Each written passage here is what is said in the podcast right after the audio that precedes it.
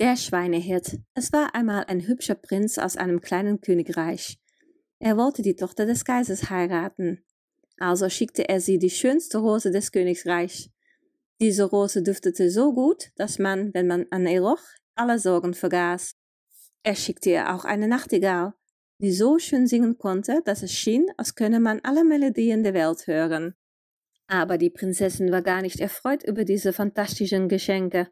Sie fand es schmutzig und seltsam, dass die Rose und der Vogel echt waren und wollte deshalb nichts mit dem Prinzen zu tun haben. Während ihre Hofdamen und ihr Vater den Vogel und die Rose liebten, ließ sich die Prinzessin nicht beirren. Sie wollte den Prinzen nicht kennenlernen. Doch der Prinz ließ sich nicht so leicht abschrecken. Er zog sich schmutzige Kleider und eine Mütze an. Dann meldete er sich auf dem Burg des Kaisers und fragte, ob sie Arbeit vor ihm hätten. Und das hatten sie. Sie gaben ihm eine Stelle als Schweinehirt.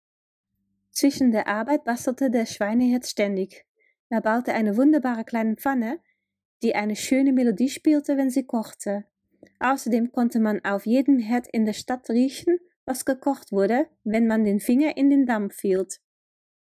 Als die Prinzessin vorbeikam und die fröhliche Melodie hörte, schickte sie eine Hofdame in das Zimmer des Schweinehirten, um zu fragen, was das Instrument kosten würde. Zehn Küsse von der Prinzessin, antwortete der kluge Schweinehirt. Wie frech, sagte die Prinzessin, als die Hofdame zurückkehrte.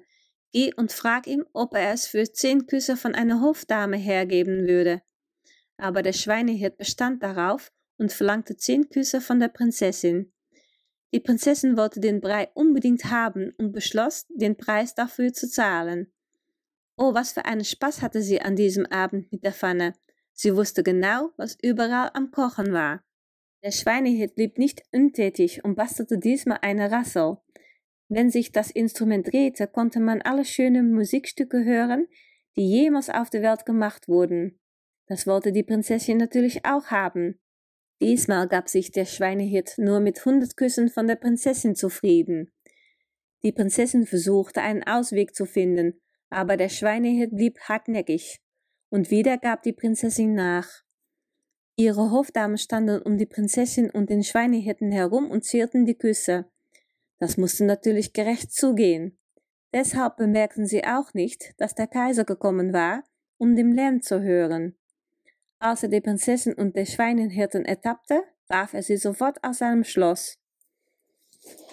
Oh, wie traurig die Prinzessin war. Hätte ich doch nur diesen schönen Prinzen geheiratet, jammerte sie. In diesem Moment zog der Schweinehirt seine schmutzigen Kleider aus, nahm seine Mütze ab und holte seinen schönen Prinzenanzug heraus. Die Prinzessin sah ihn voller Hoffnung an. Da stand nun dieser schöne Prinz vor ihr. Aber der Prinz sagte, Du wolltest keinen ehrlichen Prinzen. Du wolltest nicht mit der Rose oder der Nachtigall zu tun haben, aber du hast einen Schweinenhirten für ein kleines Instrument geküsst. Du bist also doch nichts für mich. Und mit diesen Worten ging der Prinz weg und ließ die Prinzessin allein im Regen stehen.